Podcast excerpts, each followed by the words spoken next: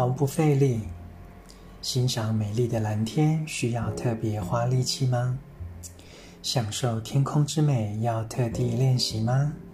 当然不用，我们只要单纯享受就好。所以，我们生命的每分每秒也可以如此。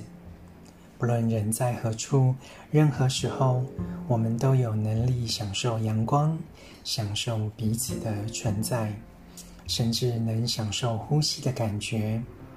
我们不必特意去看到蓝天，更不用穿越未来才能享受呼吸。现在就能体实际体会这些事物。如果心里只感受到苦，那就太可惜了。晨读一行禅师怎么松？